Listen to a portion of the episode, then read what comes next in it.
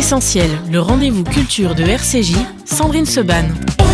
Et ce matin, dans Essentiel, on a le plaisir de recevoir Christophe Denner. Christophe, bonjour. Bonjour. L'un des plus grands écrivains français, est-il encore nécessaire de le préciser Christophe Denner, pas seulement écrivain, on abordera peut-être d'autres parties de votre parcours de vie, parce qu'il y a eu d'autres métiers, même si c'est celui-là qui vous occupe le plus, hein, on est bien d'accord. Mhm. Et d'autant plus pour euh, ce livre. C'est un roman, c'est marqué sur la couverture, La France Goy, c'est aux éditions Grasset.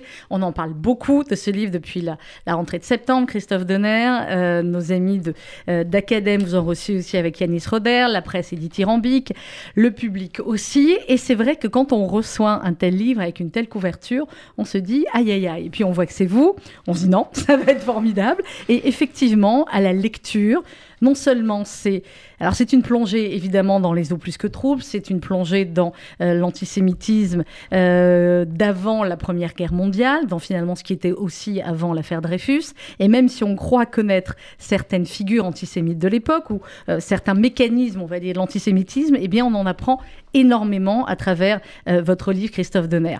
Euh, on va en parler dans un instant, mais tout d'abord cette émission s'appelle Essentiel. Et ma première question à tous mes invités est toujours la même. Qu'est-ce qui est essentiel pour vous dans la vie? Dans la vie, dans la vie. Ça peut être euh, très sérieux, comme ça peut être euh, les fraises, les framboises, le chocolat, le- vous voyez. ça peut... Toutes les réponses sont bonnes et toutes les réponses sont différentes de mes invités. ah, c'est vraiment une colle, ça. Euh, Qu'est-ce que je pourrais dire? Ce qui est essentiel, dont je ne peux pas me passer, c'est effectivement d'écrire. Hein, je ne peux pas dire autre chose, mais enfin, bon, euh, qu'est-ce que je dois écrire? Mhm. Qu'est-ce que je dois écrire? Comment je dois l'écrire? Euh, Voilà, ça c'est l'essentiel des questions. Parce que c'est facile maintenant, ça fait euh, 40 ans que j'écris des livres, il suffit que je m'a- je m'asseye à ma table et ça vient. Mais au bout d'un moment, quoi et pourquoi, comment. C'est c'est intéressant ce que, ce que vous dites, Christophe Donner, parce que c'est ce qu'on apprend à nos, à nos jeunes journalistes qui arrivent dans cette radio. Je lui dis, n'oublie jamais quand tu es devant un micro, te demander pourquoi tu parles. Et finalement, c'est finalement la, la bonne question. Parler, tout le monde sait le faire. On parlera de langage aussi, de littérature dans, dans cette émission. Mais pourquoi on parle? On a la chance de parler et d'être écouté. Pourquoi on écrit, alors Christophe Donner, et pourquoi on écrit ce livre? Moi, au départ, c'était pour euh, devenir célèbre, Oui. riche. Et euh, Ça a marché non, bah, Célèbre, si, quand même, un petit peu. Ouais, bon, si on veut. Et, euh, et puis pour imiter des, euh, des grands écrivains que j'adorais, Dostoïevski, Céline. euh, Ah. eh oui, eh oui. Personne On lance parfait. le débat. À, à- à 17 ans, on n'a peur de rien. Mhm. Et enfin, c'était oui, c'était à 15 ans à l'époque. Et puis, et puis, alors je mettais des petits points partout pour faire comme lui. J'écrivais, mais je racontais ma vie, ma vie, de, mon enfance. Déjà, vers 15 ans, je racontais mon enfance. Et Alors que vous étiez quasiment dedans encore. Hein. bah voilà, c'est ça qui était intéressant, mais j'avais conscience de ça aussi que qu'il n'y avait pas beaucoup de, de- de très jeunes gens pour écrire sur leur enfance. C'était surtout un exercice d'adultes et des, même de vieux. Et donc j'étais content d'écrire sur ma petite enfance à 15 ans, à 16 ans, et, euh, et de mettre des points partout. Mon, mon livre d'inspiration, c'était euh, Mora Crédit, évidemment, avec ce, Ouais. ce regard sur l'enfance qui était assez euh, fantastique pour moi. Et donc j'imitais ça. Et puis après, avec assez rapidement, ça, ça a donné Petit Joseph, quelques années après. Je me suis rendu compte que je n'avais pas besoin des petits points. Et que vous Et pouviez que- écrire sans petits points. Voilà, et qu'en fait, je racontais la même chose. Enfin, que euh, sans les petits points, ça marchait aussi. Ça et marchait que, très bien. et que ça ressemblait un peu moins à du Céline et un peu plus à moi. Tant mieux. Voilà. Petit Joseph, c'était en 81.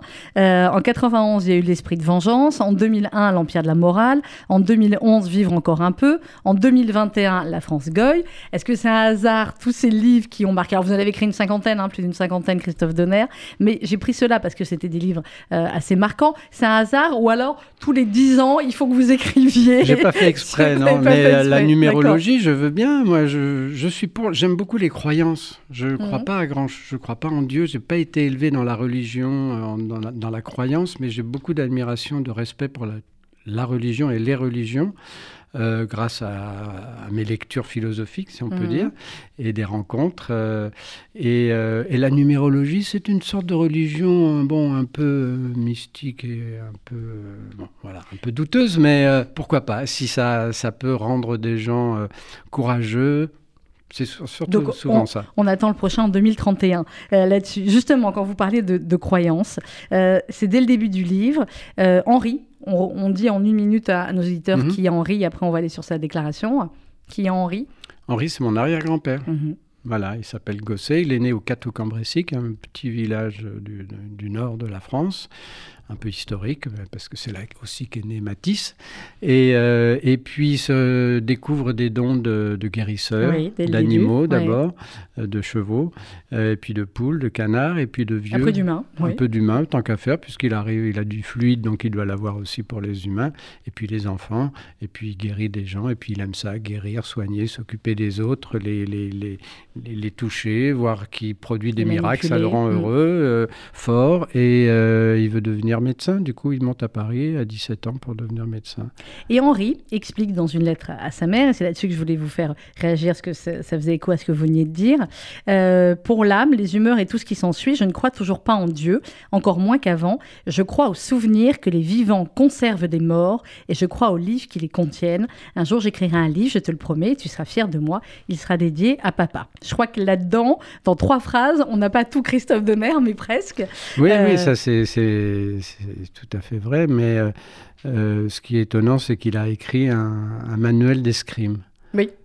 et euh, je trouve c'est extraordinaire. Ben, c'est la bataille, c'est comment se battre sans. c'est très beau l'escrime tel que lui le, vit, c'est-à-dire c'est une lutte dans, le, dans, laquelle normalement on blesse personne. C'est la, la, la, transformation de la violence de, la bataille, de la rivalité entre les hommes en un sport, en un jeu, et en une adresse et en un art. Et ça, c'est très louable. Et donc, il est là-dedans, et écrire un, manuel d'escrime à, à, cette époque-là, je trouve c'est bien. C'est classe. Alors, votre, euh, ce, qui est, extraordinaire dans le livre, mais je sais que vous en avez beaucoup parlé, donc je vais essayer de trouver des angles un peu différents pour pas que vous répétiez euh, ce que vous disiez depuis, depuis quelques semaines, Christophe Donner. Il y a euh, cette rencontre entre les petites histoires de votre famille, effectivement, de votre arrière-grand-père, et puis la grande ou la pas très jolie, plutôt, histoire de France et ses personnages un peu particuliers. Donc, on va prendre plusieurs des personnages. On va prendre le camarade Drummond, qui, on pourrait dire, ressemble aussi un petit peu à certains personnages dont on parle beaucoup en ce moment dans les actualités présidentielles. Et à un moment donné, vous dites, euh, Drummond, je cherche la phrase exacte, Drummond n'a pas inventé la haine des juifs, mais il a fait mieux que souffler dessus. Il en a créé la version moderne, l'antisémitisme. Quelle est la différence finalement entre la haine des juifs et l'antisémitisme? Eh ben, C'est la notion de race.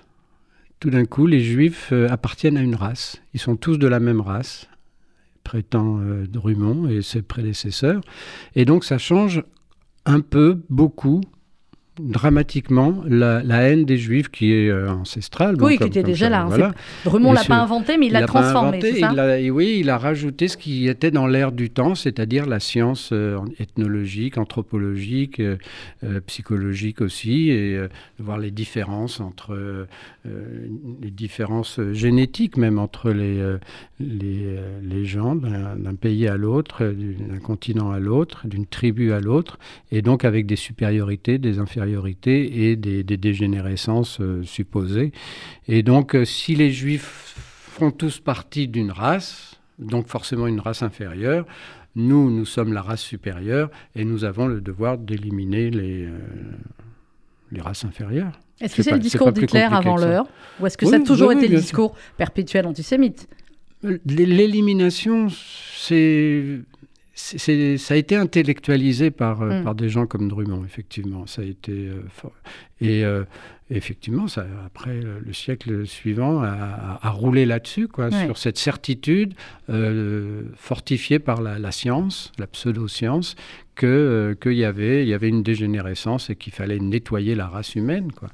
Est-ce que Drummond, ça a été un, déclencheur à, ce moment-là, avec son livre dont on va parler, La France juive? Est-ce que ça a été un, déclencheur, un révélateur de quelque chose en France à ce moment-là? Oui, je pense qu'il a un rôle très important.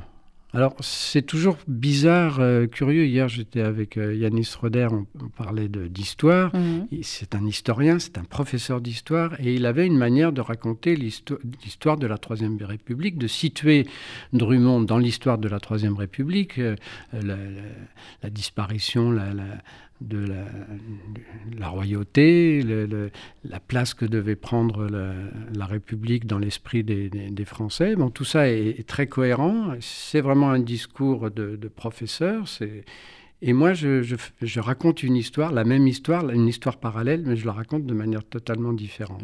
Et, euh, et, par des gens, par la psychologie des gens, par des histoires d'amour, par des histoires d'intérêt, des petits profits, que, des petites magouilles que, que, que tous ces gens-là euh, euh, pratiquent. Et c'est une autre histoire. Et tout d'un coup, en l'entendant hier soir, je me disais, mais c'est vrai, j'ai pas raconté la, l'histoire comme lui la raconte. Oui, mais c'est l'avantage, euh, c'est la différence entre les historiens et les écrivains aussi. Oui, oui, et c'est certainement, j'espère, complémentaire.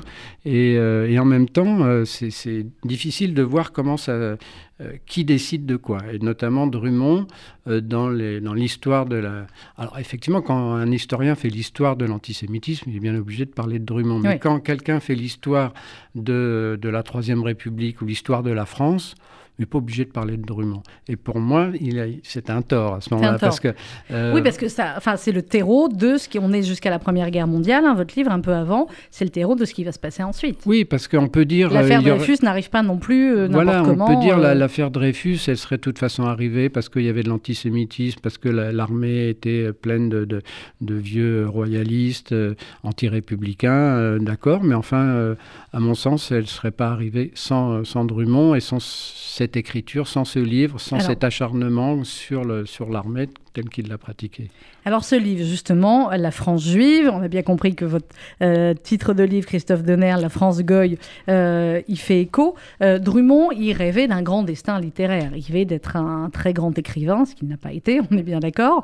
mais ce livre, néanmoins, La France juive, que Flammarion accepte de publier. alors au début, ils sont quand certains sont un peu réticents. Le Figaro veut pas trop publier une, critique. Après, finalement, il le publie.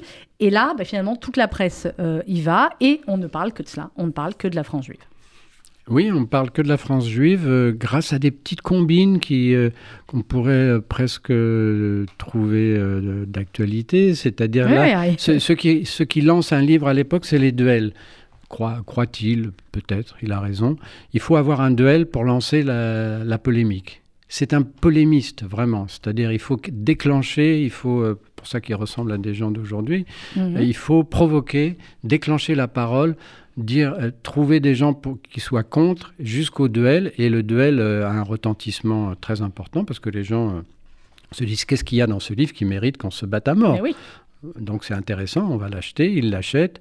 Et puis il achète aussi les juifs pour savoir s'il y a leur nom dedans, parce qu'en fait c'est vraiment un catalogue, c'est un annuaire de, de, de la, de, l'ordure. Enfin c'est vraiment... Euh, euh, c'est les listes qu'on trouve sur Internet aujourd'hui voilà, Exactement. Est-ce que je suis dedans mmh. se disent les juifs, et les voisins se disent est-ce qu'il y a mon, est-ce que j'ai des voisins, juifs? Donc euh, grand succès. Et puis, et puis ça, ça continue, il en, il, en, il en publie un tous les deux ans après, mais il se rend compte que c'est pas suffisant. Le livre, c'est bien, on a du succès, ça se vend, les gens sont d'accord, pas d'accord, mais c'est pas c'est pas avec ça qu'on fait un parti politique, qu'on fait un courant politique et qu'on prend le pouvoir et qu'on se débarrasse des juifs. Pour ça, il faut un journal, un mhm. quotidien. Alors déjà, il y a le parti, il y a le parti qui fonde en 1889, la Ligue nationale antisémite de France. S'il y a des plus jeunes qui nous écoutent, il faut bien entendre ça. Mhm. Hein, c'est un parti qui portait le nom antisémite dans son nom. Et puis ensuite, effectivement, il y a le journal. Oui, alors le parti, bon, c'est fait avec des, des oiseaux, un peu, ça ça tient pas trop debout. Lui, c'est pas non plus un chef de parti. Par mm. contre, c'est vraiment un, directeur de journal, comme euh, de ce point de vue-là, il est assez génial. Et donc, il, fonde, il trouve quelqu'un pour fonder un journal, un type qui d'ailleurs, euh, quelques semaines avant, avait euh, participé dans un journal à une grande campagne contre l'antisémitisme. Mm. Pour, pour... et, et, donc, avec, euh, avec, l'argent du, chantage d'ailleurs, euh, ce, cette libre parole, qui est donc un quotidien, et tous les jours, il assène le même discours. Et, et c'est comme ça qu'il arrive à déclencher les grands scandales. Le premier, c'est l'affaire du Panama, du, canal du Panama, qui est un grand scandale dans lequel il trouve quelques juifs à l'intérieur. Donc oh, bah, c'est Quand on cherche, on trouve toujours des juifs. Trouve, voilà. Ils sont peut-être pas partout, mais il y en a toujours un. voilà, c'était un autre. et, euh, et, et, puis, et puis après, la, fameuse affaire Dreyfus, qui est préparée. elle n'est pas comme ça en 15 jours, l'affaire Dreyfus. elle est préparée par une préparation de la... C'est un quotidien. Enfin, je j'imagine que pour préparer le livre, qui est, qui est une somme incroyable de, de travail, Christophe Donner.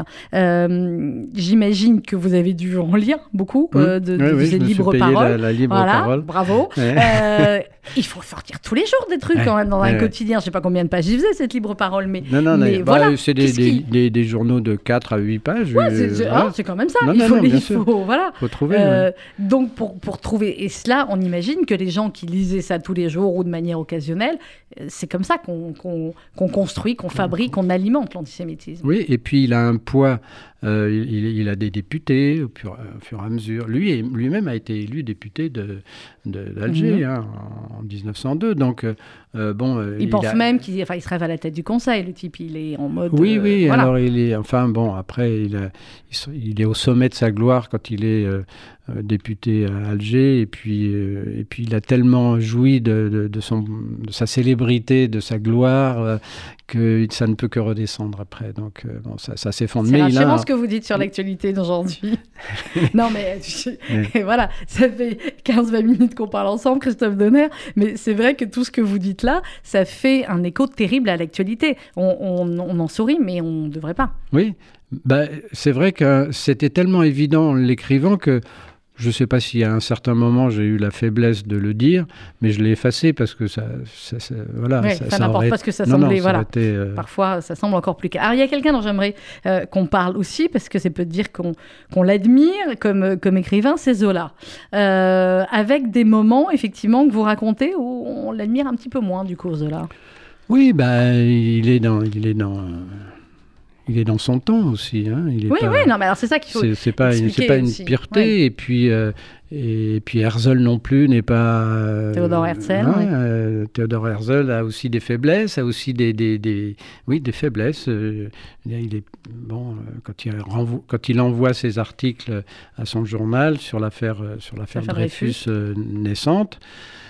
Il se débrouille quand même pour ne jamais prononcer le mot juif. Ouais. C'est quand même étrange. Ouais. C'est des, des- des choses. Alors on sent, la, la- on comprend la, la- la pression, etc. Mais oui, c'est- comme ça que je, je raconte l'histoire. J'essaie de raconter l'histoire avec la complexité des, des psychologiques des, des- des gens et comment ils sont. euh, D'abord parce qu'ils ont Et, du et talent. avec, oui, et avec le, le défaut qu'on peut avoir parfois euh, de voir euh, l'histoire une fois qu'elle est terminée. Oui. voit l'histoire avec un grand Oui, H c'est pour ça que les, le journal, les, journaux que j'ai lus sont, sont, sont très importants parce qu'ils ils- ils scandent comme ça l'actualité avec euh, ils, ils sont c'est- des, des, des, des- des témoignages d'actualité comme dans un comme si c'était un film en fait hein, des, des films d'actualité où là ça ça trompe pas quoi on est on est vraiment dans le jus.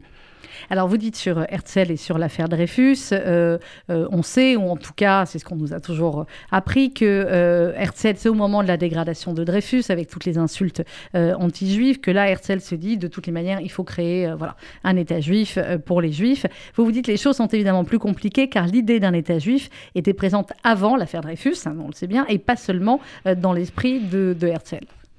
Oui, bien sûr, c'est. euh, Oui, Enfin bon, voilà, non, mais il faut, le- faut le dire. Et, et après, la- bon, c'est beau aussi la légende, comme quoi c'est c'est- c'est très. Ce moment pour un terrible de, oui, de Voilà, pour- cristallisation pour un- de l'antisémitisme. Et, euh, et les, les- les Juifs euh, ont participé à la création de cette légende qui est très belle de, de, de voir le. le- C'est pour un film, quoi. C'est- Oui, c'est- oui. c'est- Ah, c'est on l'a vu dans le C'est film. pour un film, c'est-à-dire tout d'un coup, le type il voit ça et il dit non, c'est c'est trop, on peut plus, il va falloir qu'on qu'on qu'on fonde un État. Bon, en fait, euh, il y avait pensé avant, d'autres y avaient pensé avant. Puis ça fait même euh, 5000 ans, 5000 ans que c'est oui, existé voilà. et qu'on était là-bas.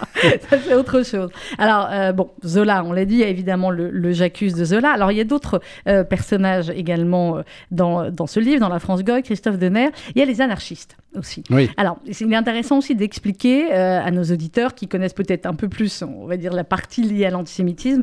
euh, et pourtant, c'est extrêmement intéressant et, euh, et ça se tient, entre guillemets, si je puis me permettre l'expression. Ben oui, ça, ça se tient aussi pour mon personnage principal, Mm. qui est le, le fil rouge, du, qui est mon arrière-grand-père, parce qu'il tombe amoureux d'une anarchiste, sans savoir qu'elle est anarchiste. Et, au départ, il l'engage pour euh, euh, éduquée euh, pour servir d'institutrice particulière à ces deux filles qui sont un peu cancres. Et, et, puis elle est très jolie, elle est très intelligente et, et comme il la, il la masse aussi, parce qu'il est kinésithérapeute, donc il masse à peu près toutes il les femmes. des chevaux. Toutes les femmes dont il va tomber amoureux, il les a d'abord massées, ça, il n'y a aucun doute. Est-ce qu'il couche avec toutes les femmes qui massent? Je n'irai pas jusque-là, mais enfin bon, mais il bon, est... pour certaines, hein, Voilà, et, et donc il deviendra sa, sa, seconde, elle deviendra sa, sa seconde femme. Et, et, donc il se trouve qu'elle est, elle a un parcours complètement opposé à, à lui. Et elle est née à Paris, elle, sa mère a connu la Commune, euh, elle est euh, anarchiste, syndicaliste et institutrice. C'est-à-dire c'est vraiment la, la, hussarde noire de la Ouais. République. Et, euh, et donc les deux, lui, il est c'est pas qu'il soit spécialement antisémite, c'est pas non plus qu'il soit philosémite, mais il est il a comme grand ami Daudet, donc il est plutôt de ce côté-là. Voilà, on n'en a pas parlé beaucoup de Daudet depuis le début de l'interview, mais c'est vrai que lui aussi. euh, Ah oui, c'est même pire que C'est Drummond, pire, je hein. crois. ouais. ouais. Et, euh, et donc les deux, bah, ils s'aiment, ils font des enfants, et puis et puis et puis ils s'entendent plus quoi, à un certain moment. Mais euh, bon là, là où le livre s'arrête, ça va encore un peu, sauf que bon, il trouve une autre femme encore, euh, et ça complique les choses. Mais c'est intéressant. Ça m'a, je, je serais pas, j'aurais pas eu l'idée encore une fois de, de mettre en parallèle les anarchistes Oui. et les euh, et les antisémites si euh, mes arrière-grands-parents euh, ne s'étaient pas rencontrés. Donc c'est aussi des, des hasards du, du roman qui m'amènent à de la recherche pour écrire ce roman qui m'ont amené à, à, à- à comprendre aussi que ces gens-là vivaient tous en même temps, ensemble, Oui, dans les mêmes même endroits. Mhm. Ils fréquentaient Oui, les, les, les- cafés, les, enfin, les Voilà, salons littéraires, les cafés, et puis ils se, ils se battaient, ils se chamaillaient, ils se retrouvaient en prison ensemble. C'est des, Mhm. des moments cocasses où les, gens de l'action française, de, de la libre parole, Mhm. Se retrouvent avec les anarchistes, non de l'action française, pardon, se retrouvent Mhm. euh, avec les anarchistes euh, en prison et, euh, et font la bringue tous les deux. J'étais aussi étonné de voir à quel point la, la prison pour les politiques à l'époque était confortable. hein. Ouais. C'était sympa, ils recevaient les plats de partout, ils y discutaient, ils, chantaient ouais. des chansons. Bon, ils, étaient- ils étaient- ils avaient juste pas la liberté, quoi. Mais c'est tout ce qu'ils n'avaient pas. Et euh, bon, voilà, c'est aujourd'hui, c'est inconcevable. Mais euh, mais il y avait aussi, j'ai découvert qu'il y avait aussi des antisémites virulents. euh, Parmi les anarchistes, anarchistes, parmi oui. les socialistes, parce que le, le socialisme, le communisme, il y a aussi tout un courant anticapitaliste, Mm. c'est quand même aussi la base de- de- du socialisme. Et, dans que, la figure et antisémite. que, étant donné qu'il y a des ouais. juifs euh, capitalistes, qu'il y a des, des banquiers juifs, eh ben, plus on, é- on élimine de banquiers juifs, ça fait toujours un banquier en moins. Bon, donc euh, un- je dis pas que c'est la majorité, et quand on voit des, des types comme Jaurès, qui était euh, la perfection, hein, Évidemment. euh, bon, il n'était pas du tout de, de- là-dedans, quoique il y a des petits moments où Jaurès s'est laissé aller à des propos Ouais. douteux, mais enfin bon, euh, voilà, et Victor Hugo et tout ça, bon, bah, c'est c'est des gens bien. C'est des gens bien aussi dans peu leur, dans leur de le parcours. dire, voilà, dans leur parcours. Mais, euh, mais c'est pour ça qu'il faut toujours replacer. euh, effectivement, l'action française, vous en disiez un mot il y a, euh, il y a un instant. Maurras, dont on va parler, puisque l'action française est créée en 1908 avec Daudet et, et Maurras. Alors il y a aussi, on a parlé du côté antisémite, du côté anarchiste, il y a aussi le côté royaliste de cela. Parce que l'action française, c'était aussi détruire la République et vouloir remettre en place un roi. Voilà, c'était le, le- oui l'opinion le, le- de Maurras, ce, courant-là qui était totalement rétrograde et d'extrême droite, de- de- du rétablissement de la, la France profonde, de la, Mm. la, terre qui ne ment pas, euh, enfin bon, des, des, des choses euh, comme ça. Et, euh, et en fait, euh, la rencontre avec Daudet, elle est explosive, c'est-à-dire que Daudet, Maurras, il est sourd, il est un pur intellectuel, il est dans son monde complètement, euh, voilà, enfermé dans sa logique euh, monarchiste. Il n'y croit pas vraiment à la prise de pouvoir, mais c'est c'est son fantasme philosophique, si on peut dire, c'est sa construction philosophique. Ouais. Et, euh, et à côté de ça, Daudet, lui, c'est euh, l'avidité, le pouvoir, une énergie folle, une, une désinhibition totale par rapport aux injures, par rapport euh, très à la, à dénonciation de Ouais. tout le monde de, de manière mais incroyable. C'est même soufflant, à un certain moment difficile à, supporter à la lecture, mm. mais, euh, mais c'est comme ça. Et, et c'est ce couple-là, enfin, l'argent vient de, pour fonder l'Action française, l'argent vient de, de Daudet. Hein. Ça, c'est très important. C'est ses droits d'auteur, c'est. oui, non, mais parce qu'il a, il a, il avait, oui, il avait je pense, capter l'héritage d'une vieille, euh, mhm. d'une vieille marquise. oui. et, euh, et, donc, il avait réussi à, à, monter ce journal avec Maurras comme caution intellectuelle et, et tout d'un coup avec un, un, message euh, politique, une, théorie politique, une éthique politique qui était ce, la monarchie, faire revenir le roi, qui le, transportait, croyait-il. En fait, c'était un piège, parce que je pense que la, droite a, beaucoup pâti de, de cette... De, cela. Euh, mm. De, cette croyance, de cet espoir euh, fou, quoi, de faire revenir le roi qui était exilé, qui, avait, qui était complètement euh, déconnecté de la vie, de la vie républicaine à l'époque. Et, ça a beaucoup pesé dans le fait que la droite qu'il n'y a pas eu ce, grand mouvement fasciste en France. Je pense qu'il a, été euh, paralysé par, euh, par, la monarchie, par les monarchistes. Et puis au fur et à mesure, ils se rendent compte euh, que ça ne marche pas, ils n'arrivent pas hein, à détruire tous les, tous les juifs, même ils continuent à écrire avant des journaux, etc. Mais on sent qu'il y a une certaine, voilà, vers, vers la fin de sa vie, il commence à, être, à avoir un peu plus de désillusion, Drummond. Oui, Drummond, c'est-à-dire qu'il connaît le bonheur absolu en Algérie, à Alger, quand il est élu député. Et après, il s'affronte à la réalité de la vie. Comme il est député, il revient à Paris pour, euh, pour défendre sa, députation. Et là, c'est le boulot, quoi. Il faut euh, aller à l'Assemblée, faire des discours, rencontrer ces types. Il les aime pas. Enfin bon, il a, il a, il a baisé comme un fou à Alger. Il a sauté tout ce qu'il voulait. Les femmes étaient à ses genoux. Il, a, il pouvait avoir tout l'argent qu'il voulait. Et là, il se retrouve à Paris comme un simple petit député avec ses, son petit mouvement qui n'avance pas trop, euh, ses petites bagarres. Tout ça lui paraît dérisoire. Et, euh, et ça décline, ça décline, ça décline. Alors, votre euh, arrière-grand-père, Henri, qu'on suit en filigrane aussi à travers toutes ces, euh, ces grandes histoires, comment vous avez travaillé, Christophe Denner On imagine il y a un immense travail, évidemment, sur toute la partie historique, mais sur la partie de l'histoire de votre arrière-grand-père. Ben, si vous voulez, c'était. c'était tout. Oui, c'est un peu le, le, côté romanesque, le travail romanesque du mmh. livre, c'est ça, c'est arriver à combiner des souvenirs personnels à travers des, des lettres alors qu'il a fallu euh, beaucoup travailler aussi, euh, qui raconte une histoire personnelle qui est, alors il se trouve, qui n'est pas engagé dans le mouvement, qui n'est pas euh, euh, Henri Gosset, et pas un militant antisémite. Il a des copains antisémites, il a un type qu'il aime beaucoup, aussi parce que c'est le fils d'Alphonse Daudet, l'écrivain qui vénère, comme tous mmh. les Français à l'époque. Et donc il a la chance de connaître euh, Daudet, et avec qui il se bat à l'escrime, etc. Bon. Et ce monde-là le fascine pour lui, le petit provincial. Donc il est très attaché à, à cet homme-là. Et, en même temps, euh, il est à la lisière de l'histoire, de la grande mm. histoire. Et alors le livre, le, roman, il est, il est, construit vraiment, pour une fois, moi qui euh, construisais, qui construisais pas trop mes livres, euh, là il est très construit, mais comme je comme je construisais mes films comme monteur, j'ai commencé comme mm-hmm. monteur, je crois que ça m'a marqué un peu et très jeune j'ai vu ce qu'on pouvait faire en combinant des, euh, des, des, des, matériaux différents et comment ça il se répondait, comment ça faisait avancer l'histoire, comment on pouvait, on pouvait faire des ellipses en, justement en passant d'un personnage à l'autre, d'un lieu à l'autre. Et donc tout ça se retrouve dans la, façon dont j'ai écrit, composé ce, ce, livre, avec donc les lettres du grand-père, de l'arrière-grand-père, l'histoire de famille avec mon arrière-grand-mère, et, euh, et, puis les journaux, et puis les, les, livres d'aujourd'hui quand même, parce que les, les analystes, les historiens analystes, c'est pas des idiots, ils ont compris des, des choses avant moi, et euh, notamment euh, le livre de Kaufmann sur Drummond, qui est une, une somme absolument sensationnelle.